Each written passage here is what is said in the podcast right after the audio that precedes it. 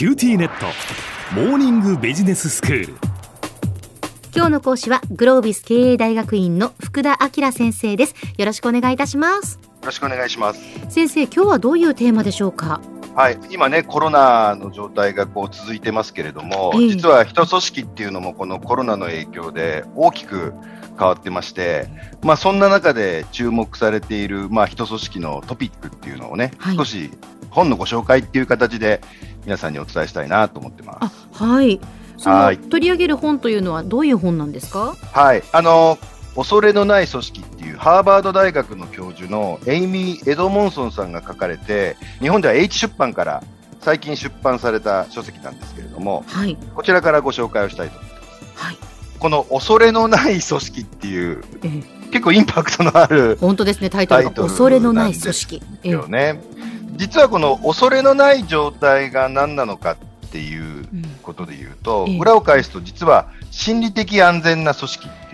これ心理的安全性って聞いたことありますかね？サイコロジカルセーフティーってこう言われてるんですけども。いいえ、説明していただけますか？はい。はい。あの、実はこれはあの、コロナ禍に入って、まあ私も大学院とか企業様とね、いろんなお話しさせていただく中で、多くの皆さんがもう心理的安全性って出てくらいですね、くらいですね、この根実的な組織マネジメントで重要なキーワードって言われてるんですけど、えー、えっと、実はこれ注目されたきっかけっていうのがですね、Google あるじゃないですか。はい。で、グーグルが最強のチームの成功要因ってなんだろうっていうのを、うん、彼らが様々やってるプロジェクトのデータからね、抽出しようって試みたアリストテレスプロジェクトっていうのがありまして、ええ、そこでこう研究してたんですね。で、最初は、えっと、スキルなんじゃないかとか、メンバーのダイバーシティなんじゃないかとか、能力じゃないかとか、学歴じゃないかとか、ジェンダーじゃないかってやってたんですけど、なかなか解が見つけ出せないと。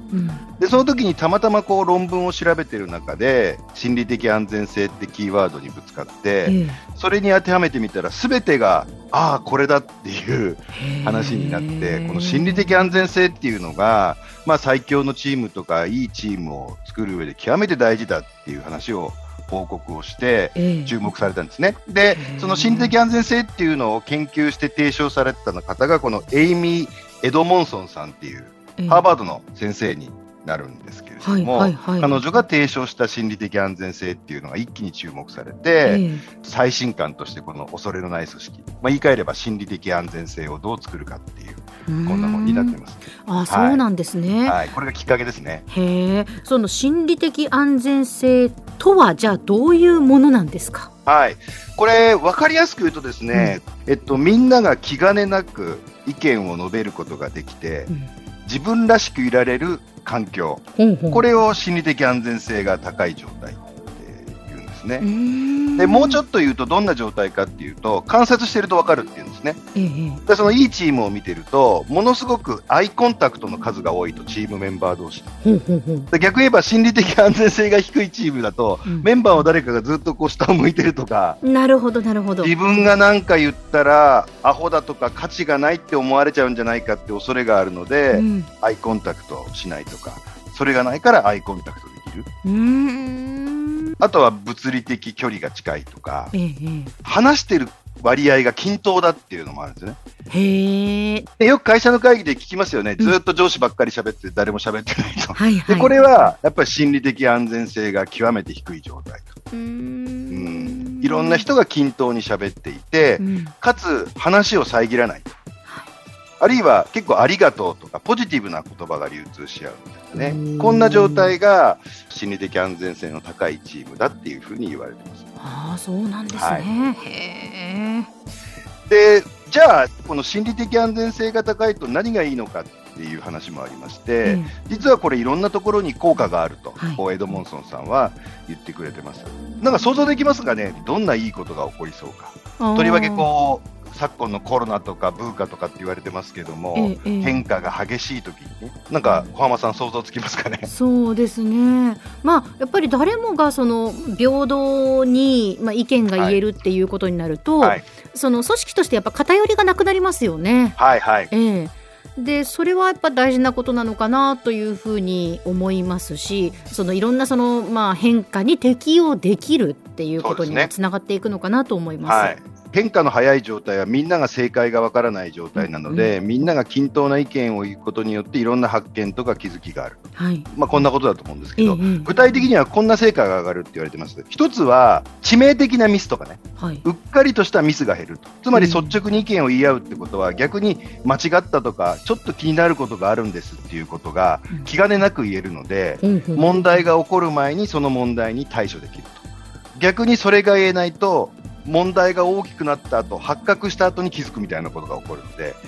心理的安全性があるとこうミスとかエラーっていうのが減っていく。でもう一つはイノベーションが生まれやすいって言われてます、イノベーションを阻害する要因ってすごく端的に言っちゃうと失敗を恐れることなんですよね。はい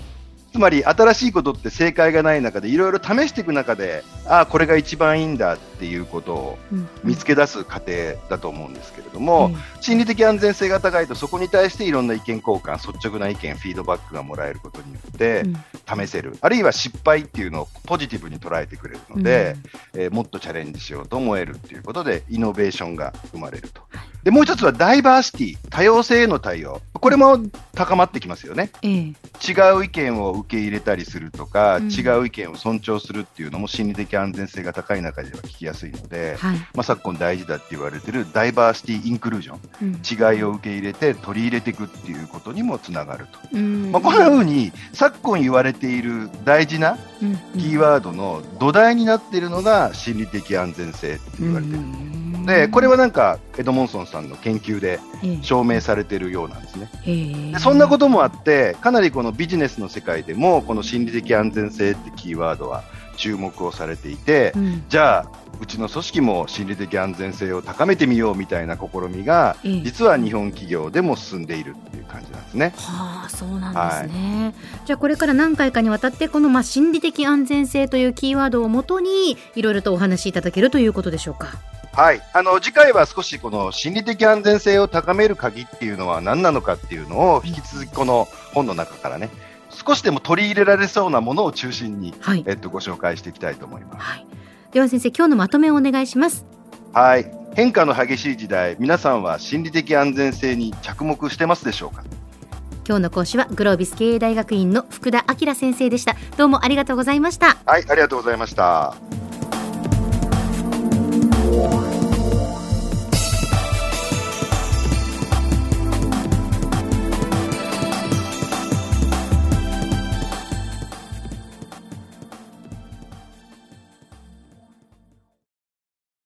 QTnet。お乗り換えのご案内です。毎月のスマホ代が高いと思われているお客様 QTモバイルにお乗り換えください。あなた乗り換えるわよ。お父さん早く。乗り換えるなら今格安スマホの QTモバイル